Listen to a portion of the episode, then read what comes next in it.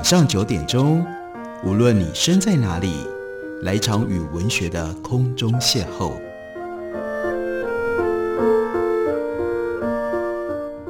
杨照谈书，邀您一同遨游文学世界，认识古今中外的经典之作。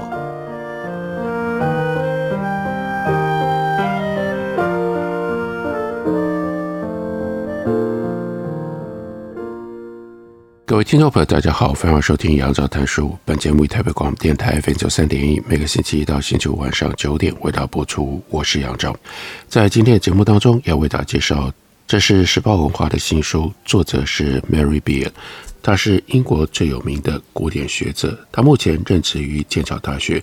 他曾经参与过多部享誉国际的 BBC 的纪录片，包括了《相约古罗马文明》等。他曾经在二零零八年获得 Wolfson History Prize。二零一三年，他被任命为皇家艺术学院的古典文学教授。Mary Beard 对于欧洲古典文化，也就是主要希腊罗马的深刻的研究，再加上他非常敏锐的艺术史的品味，切入了之后，产生了这样的一本书，书名叫做《Twelve Caesars: Image of Power from Ancient World to the Modern》。中文翻译叫做《十二凯撒》。很重要的是，他以罗马的这十二位皇帝作为他主要处理的对象，但是扩张出去，他在讲的并不是关于这十二个凯撒的历史的故事、历史的记载，而问题是这十二个凯撒他们留下了一些什么样表彰的形象？这些形象让我们如何去体会权力？而这些形象的塑造，到这些形象的流传，乃至于这些形象的种种转用扭曲，也就塑造了一路下来到今天现在仍然在我们的身边，相当程度上决定了我们如何认知权力，以及我们和权力发生关系的方式。我们看一下，在序言当中，Mary Beard 他就说：“罗马皇帝仍然围绕在我们的周围，虽然近两千年。”罗马古城不再是帝国的首都，但至今在西方，几乎每一个人都熟悉 Julius Caesar 或者是 Nero 的名字，甚至能够辨认他们的长相。不过在书里面，接下来会告诉我们，这辨认其实在历史艺术史上有非常多复杂曲折的部分。他说，他们的脸孔不只出现在博物馆展示柜或者是伊朗墙上，盯着我们看。也出现在电影、广告和报纸、漫画当中。创造者只需要表现桂冠、toga 长袍，再加上里尔琴，还有一些火焰的背景，就能够轻松地将某一个现代政治人物讽刺为弹琴做官、罗马沦落的尼罗、尼禄暴君。而我们大部分人都能够了解各种的含义。过去将近五百年的时间。这些皇帝以及他们的妻子、母亲、儿女，被无数次的重现在绘画、壁毯、银器、瓷器、大理石像和铜像上。他说：“我想，除了耶稣、圣母玛利亚和少数几个圣徒之外，在机械复制的时代，这是引用班雅明所说所描述的，在传统跟现代之间非常重要的剧烈变化。”他说：“在这个之前。”西方艺术对于罗马皇帝的视觉描绘数量远远超过其他人物。几百年来，卡里古拉或者是克劳迪斯在世界各地引起的共鸣，是查理曼大帝、查尔斯五世或者是亨利八世望尘莫及的。他们的影响力远远超越图书馆或者是讲堂的范围。接下来，他有一段他自己在学术生涯上的告白。他说：“我比大多数人更亲密地和这些古代统治者生活在一起，因为过去四十多年来，他们一直是我的工作重心。无论是法律判决或者是笑话，我都仔细斟酌关于他们的字句。我分析了他们权力的基础，抽丝剥茧他们继承的法则。当然，很多时候是毫无章法，并经常对他们的统治感觉到遗憾。”我总是详细观察刻有他们头像的浮雕或者是硬币。除此之外，我教导学生欣赏并且去细究罗马作家对他们的描述。Tibulus 在 Capri 岛泳池里的惊人事迹，尼洛渴望自己的母亲的不伦传言，以及 Domitian 用笔尖折磨苍蝇等等这些故事，在现代的想象当中非常受欢迎。他们也确实传达了古罗马人的恐惧和幻想。但是，正如我一再向那些喜欢只看故事表面的人所强调的。这些故事不一定如一般字面意义上所表达的那样真实。作为一个史家，Mary Beard，他也就特别强调，我的职业一直是古典学家、历史学家、教师，因而也就是必然的怀疑论者，还有承担偶尔泼人冷水的这种角色。他也告诉我们，这本书是会聚焦于。现代对古代皇帝的形象诠释，并且提出一些最基本的问题，探讨这些图像被创作的方式和原因。所以书在正文一开头就是现实跟古代的一种奇特的对话。他告诉我们，也许有人知道，多年以来有一座雄伟的大理石棺摆放在美国首都 Washington D.C. 由 Smithsonian 学会艺术与产业大楼，在这座大楼外的草坪上，这是 Washington D.C. 的 Mall 上面一个常态装置，也是一个 spectacle，是一个奇迹。它是一八三七年在黎巴嫩贝鲁特郊区两座一起被发现的石棺之一。几年后，由正在地中海执行巡逻任务的美国海军司令官 Jesse Elliot 带到美国。据说这座石棺曾经存放着在西元二二二年到二三五年间统治罗马的 Severus 皇帝的遗骸。尽管 Severus 的生平曾经被韩德编入华丽的歌剧叫做《Alessandro Severo》当中，并且在早期现代欧洲的一些地区被视为是模范的统治者、艺术的赞助人，还有大慈善家。然而，Severus 并没有成为家喻户晓的皇帝。他出生于叙利亚家族，是当时多元民族罗马精英团的一员。在他的表哥 Elagabalus 遇刺身亡了之后，他以十三岁的年纪继任为罗马皇帝。传言 Elagabalus 的放浪行为甚至超越了卡里古拉和 Nero。他在晚宴上用大量玫瑰花瓣闷死宾客的恶作剧场景。曾经被拥有古罗马再造者名号的十九世纪画家阿玛塔德玛生动地描绘下来。Severus 是当时前所未有最年轻的罗马皇帝，现存大概有二十件关于他的古代肖像作品，多数将他描绘成为相当梦幻、近乎脆弱的青少年。他是否真的如后世所想的那么样的卓越，值得怀疑。然而，古代作家。将他视为一个相对可靠的统治者，这在很大的程度上要归功于他的母亲玛玛娜伊亚，她是皇位背后的实权者，可想而知为什么他在韩德尔的歌剧当中，那就被刻画成为一个阴险的角色了。这对母子最终在一起军事行动当中，同时遭到罗马叛军的暗杀，士兵们愤怒的原因众说纷纭。是不满 Severus 过于保守，或者说太过于严苛的经济政策，或者是不满他缺乏军事领导力量，还是不满他缺乏军事领导能力，还是受到他的母亲影响所引起，这就取决于你愿意相信哪一份报告。这些故事全都发生在最初较为人熟悉的十二凯撒一百多年之后。尽管有很多不堪的故事跟指控，例如他和母亲过度亲密的关系、士兵的威胁、荒唐的前任皇帝，还有残暴的暗杀事件等等，Severus 仍然被视为一个符合罗马帝国风格的皇帝。事实上，现代历史学家经常视他为罗马统治传统世系的最后一位，而这个世系开始于 Julius Caesar，这是有一位16世纪的版画家兼出版商。透过巧妙的算计，还有策略性的省略，成功的将原本的十二位皇帝加倍，并且变转成为帝王世系表，顺理成章的就将 Severus 列为第二十四位皇帝。而在 Severus 遇刺了之后，罗马帝国的情势就大不相同了。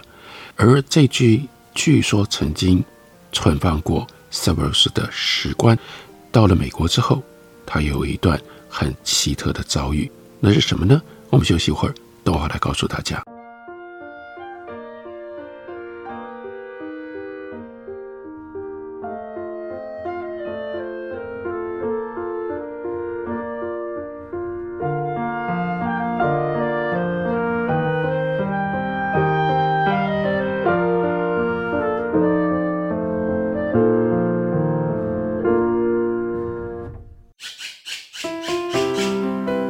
大家好，我是刘克襄。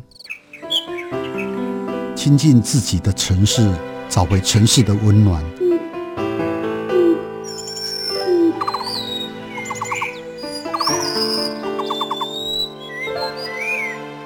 听见台北的声音，就在台北广播电台，FM 九三点一，AM 一一三四。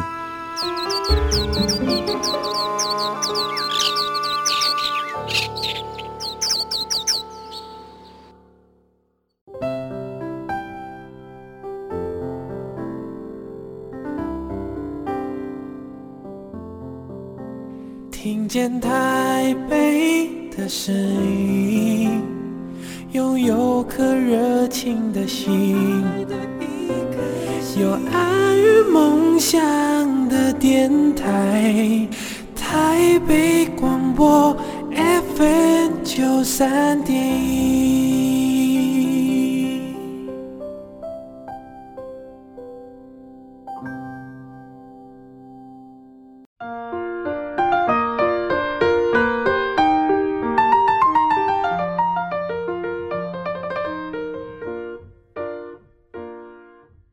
感谢您继续收听《杨照谈书》。本节目以台北广播电台 FM 九三点一，每个星期一到星期五晚上九点为大家播出到九点半。今天为大家介绍的，这是非常有意思的一本西方古典学者以及艺术史家 Mary Beard 他所写的《Twelve Caesars》十二凯撒。这主要告诉我们，罗马的皇帝，尤其是罗马转变成为帝国最早的这十位皇帝，在西方的历史的传承上。多么样的重要，甚至影响力一直传流到现在。例如，他就讲到了 Eliot，他从黎巴嫩带回来的这具石棺。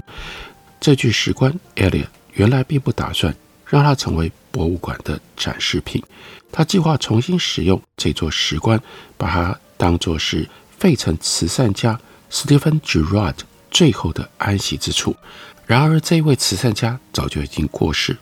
并且埋葬在其他的地点，所以石棺呢就转交由 Girard College 所收藏，并且在一九五五年外借给 Bryn Mawr College，如今仍然放在他的回廊里。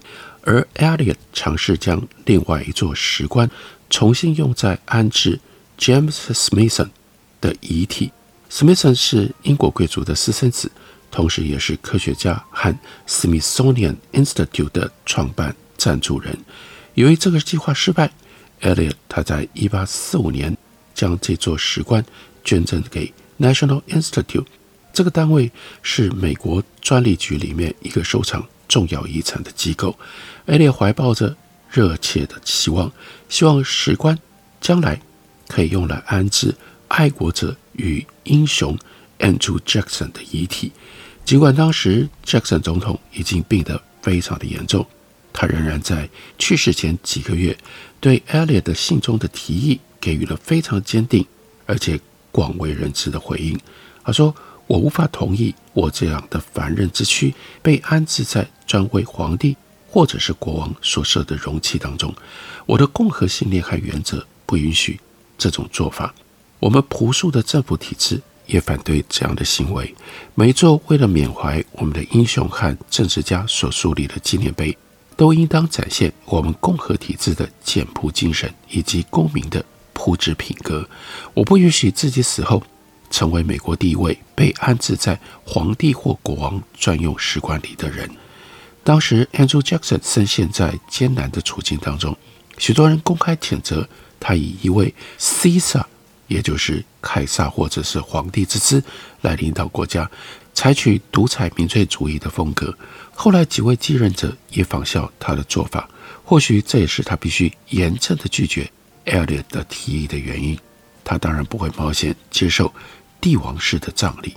于是这里就有了一个找不到实际用途的石棺，在一八五零年代从短暂存放的专利局，后来移到了 Smithsonian Institute，一直展示在国家广场外。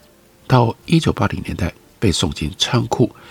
即使这个石棺和罗马皇帝 Severus 在考古学上的关联已经普遍遭到了否定，这种石棺其实是罗马帝国典型的东地中海产物，任何一个有钱人都可以拥有。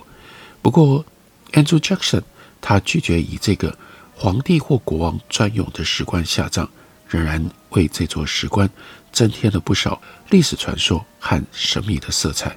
Andrew Jackson，他的那一席话，在一九六零年代被纳入石棺旁新设置的导览板当中，标题是 Andrew Jackson 拒绝下葬的陵墓。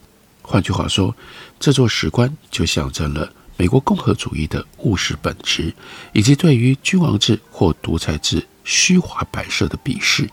无论 Caesarism 凯撒主义是否为 Jackson 的政治生涯蒙上了一层阴影。但他拒绝了 Elliot 为他的石棺寻找名人入住的热切期望，当然仍然值得赞赏。而 Mary Beard 就特别说，他所写的这本《Twelve Caesars》正就是这些关于发现、误认、希望、失望、争议、诠释和重新诠释的故事。Elliot 这个战利品的故事就替本书的主题做出了重要的指引。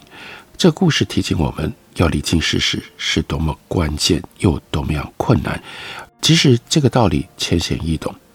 自古以来，罗马皇帝的图像就在世界各地流传，有时候消失不见踪影，有时候再度浮现在世人的眼前，有时候还会彼此混淆。我们并不是第一个对卡里古拉或者是 Nero 感觉到难以区分的时代，一些大理石胸像。被重新雕刻，或者是小心翼翼的改造，将某一位统治者变成了另外一位，而新的大理石胸像也持续不断的被制作。这无止境的过程充满了似是而非的复制、改造，还有再创作。而且，比人们愿意承认的更多情况是，从文艺复兴时期以来的学者和收藏家，往往倾向于将身份未知但值得注意的人物肖像重新认定为罗马皇帝，或是刻意为普通的官旧或寻常的罗马别墅制造出与皇帝的虚假关系。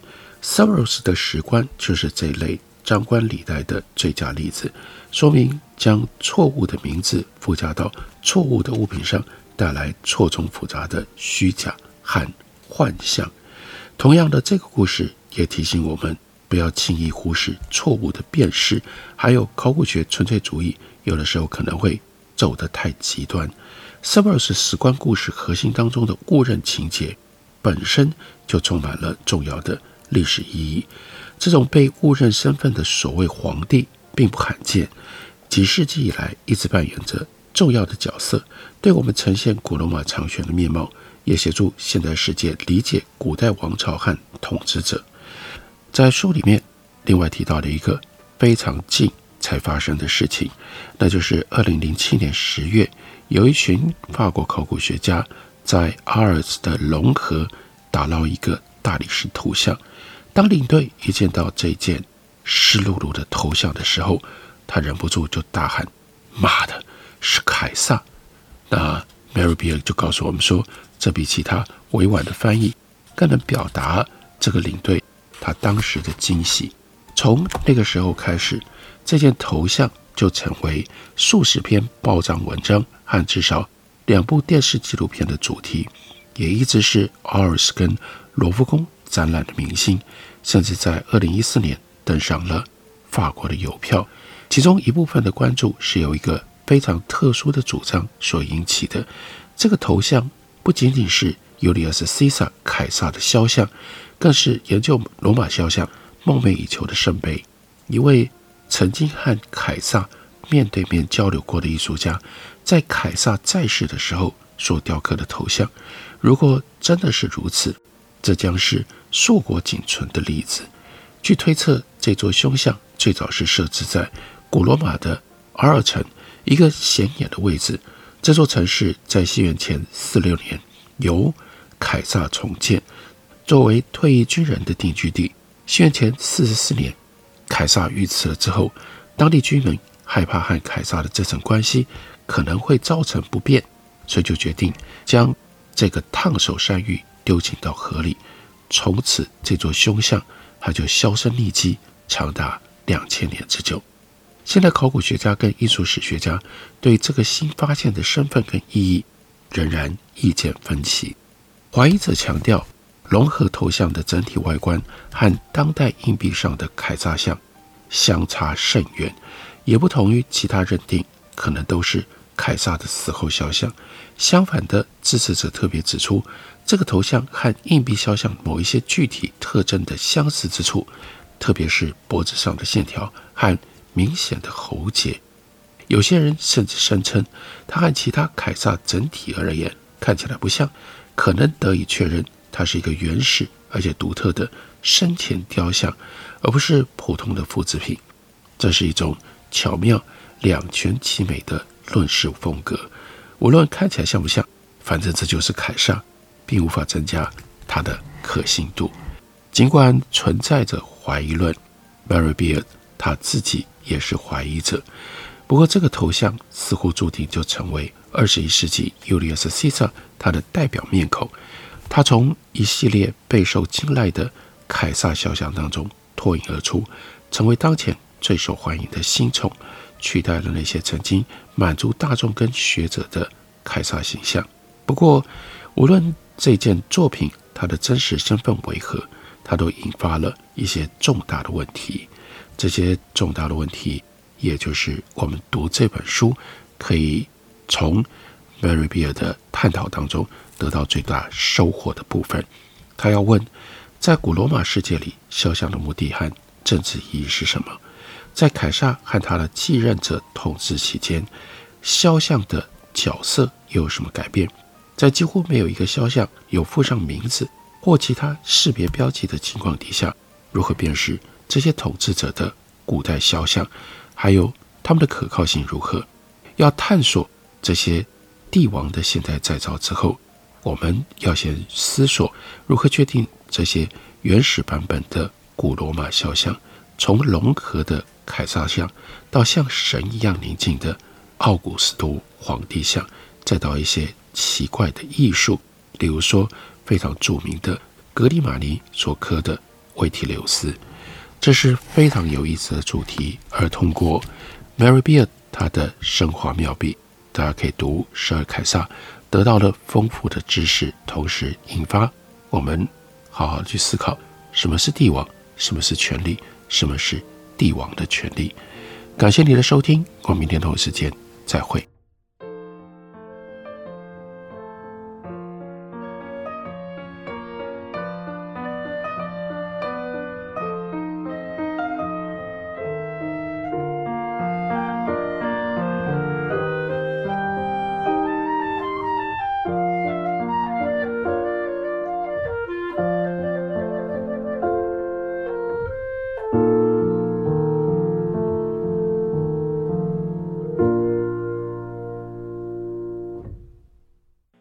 所拨的电话无法接听，请稍后再拨。The number you have dialed is not available. 好想找人说说话哦。我在开会，等下打给你呢。需要的时候，怎么你们都不在身边？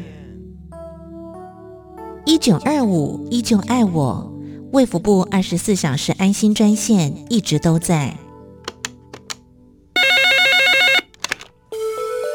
生活没有过不了的难关珍惜生命拥抱希望。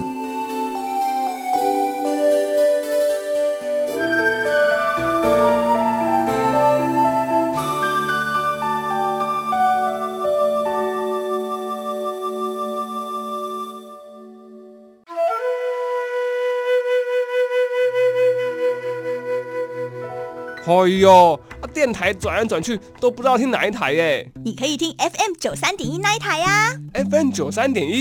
对呀，FM 九三点一台北广播电台，从早到晚二十四小时不间断，内容丰富多元，有新闻、社服、健康、教育、资讯、政策、财经，还有艺文、美食、音乐及观光，甚至跨越族群接轨国际。